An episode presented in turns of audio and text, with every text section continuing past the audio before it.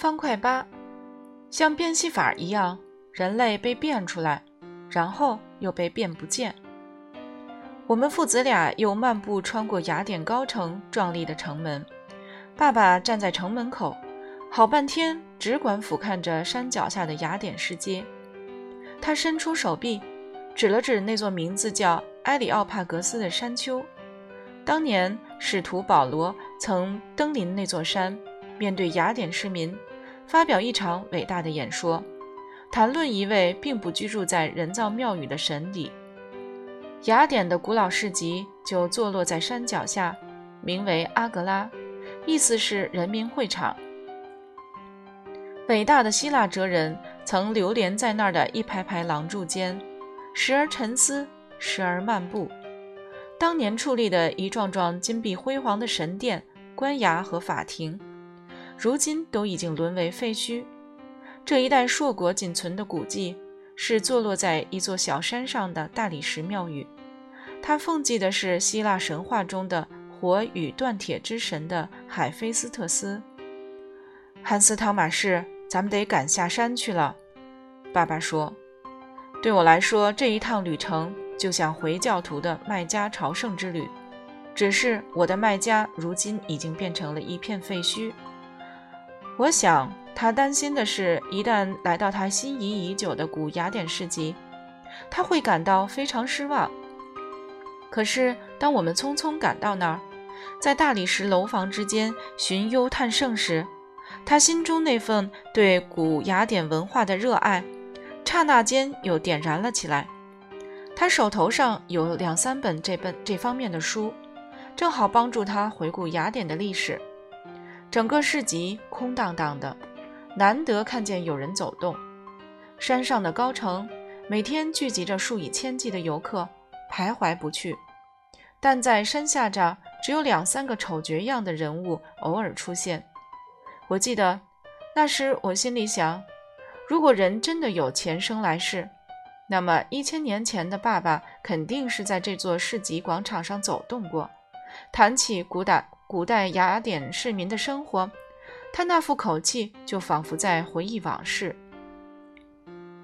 走着走着，爸爸忽然停下脚步，指着眼前一片残垣断壁对我说：“一个小孩坐在沙上建筑沙堡，每建成一座城堡，他就会坐在那儿观赏一会儿，然后举手将它毁掉，重新建立起一座新的。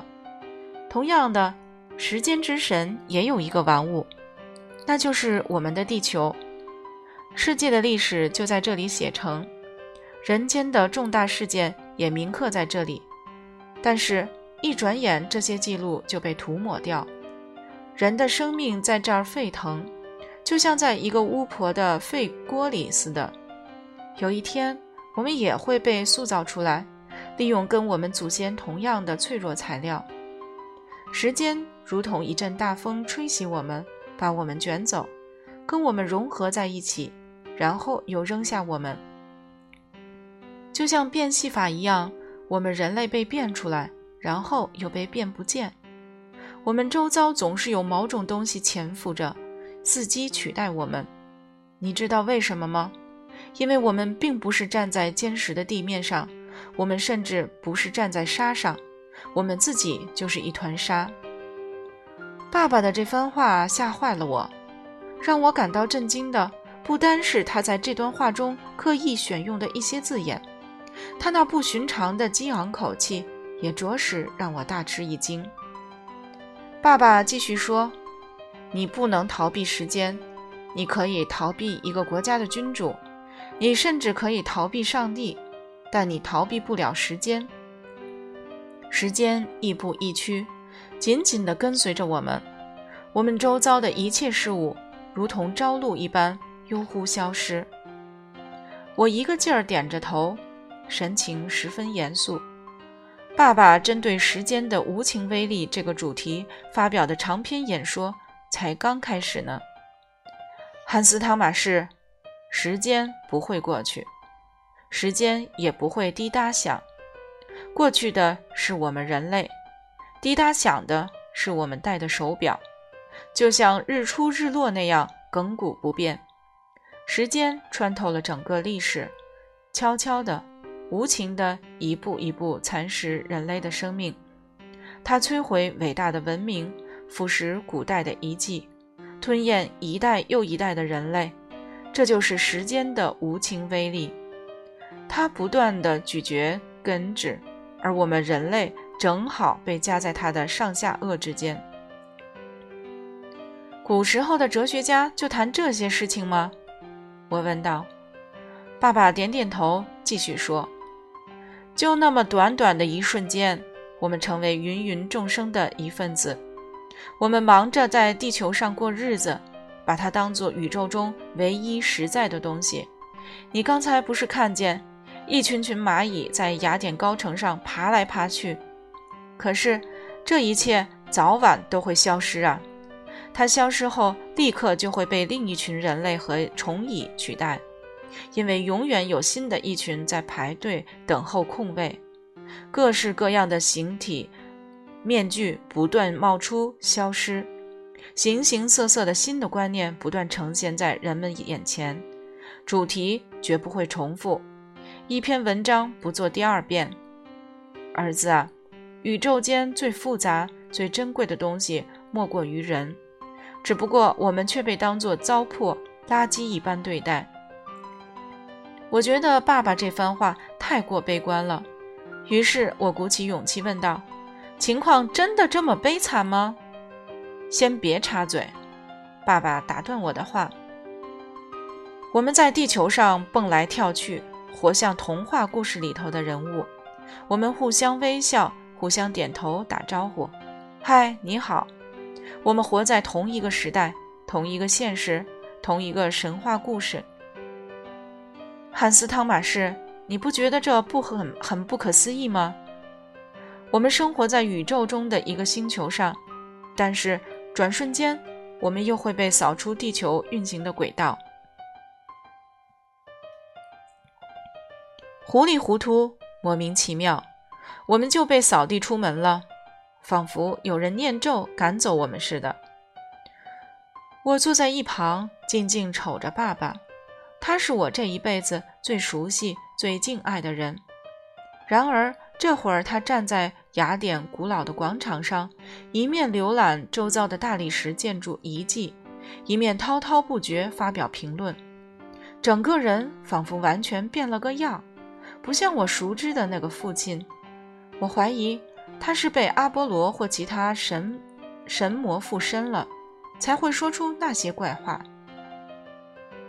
如果我们活在另一个世纪，爸爸继续说，我们会跟别人分享我们的生命。今天我们只会成千上万同时代的人点头微笑打招呼。嗨，你好，我们活在同一个时代，多奇妙啊！或许有人来敲门，我打开房门，大声打个招呼：“嗨，有灵有肉的人。”爸爸伸出双手，表演打开房门迎接灵魂的动作。汉斯·汤马士，你晓得吗？我们现在是活着，但我们只能活这一次。我们张开两只胳膊，向世界宣布我们的存在，但很快就被扫到一旁。扔进历史的深坑里，你知道为什么吗？因为我们人类是那种用后即可丢弃的东西呀。在短短的一段时间，我们参与了一场永远进行着的、面具不断变换的化妆舞会。可是汉斯·汤马士，我们应该获得更好的待遇呀。你我的名字应该被雕刻在永恒的、不会被时间之流冲刷掉的永恒事物上。爸爸找了一块大理石板坐下来歇口气。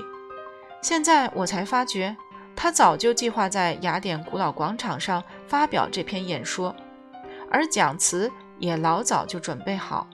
他以这种方式参与古老希腊哲学家的论辩。这篇演说的对象并不是我，而是那群伟大的古希腊哲学家。爸爸正在对一个早已消逝的时代夸夸而谈。尽管我还不是一个成熟的哲学家，但我觉得我有资格提出一点个人的浅见。你不以为人世间可能有一些事物，并不是时间之流冲刷的掉的？我质问爸爸。他转过身子，第一次面向着我讲话。看来我这个问题威力十足，把他从恍惚的状态中震醒。这儿，爸爸伸出一只手指，戳了戳自己的额头。这里面的这些东西不是支流，不是时间支流冲刷的掉的。听他的口气，我真担心他会变成一个妄想自大狂。听了他下面的话，我才知道他指的不光是他自己而已。汉斯·汤马士，思想是不会随波逐流的。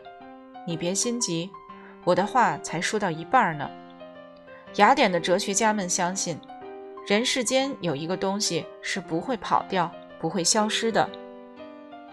柏拉图管这个东西叫理性的世界。用沙土筑成的城堡，并不是最重要的东西。最重要的是，那个孩子在建筑沙堡之前，但在脑子里预先想象的沙堡形貌。建成一座沙堡后，孩子举手把它敲碎。你知道为什么吗？我必须承认，爸爸这篇演说的前半部我比较听得懂，后半部却让我听得一头雾水。爸爸继续说：“你是不是曾经想画一样东西？”可是画来画去，总是觉得不对劲，不能让你满意。你一试再试，不肯放弃，这是因为你脑子里的意象总是比你用手描绘出来的东西来的完整和圆满。我们周遭的事物也都是这样。我们觉得人世间一切事物可以变得更美好。你知道我们为什么会这样想吗？我一个劲儿地摇头。说到这儿。爸爸神情十分激动，嗓门也变得低低沉沙哑起来。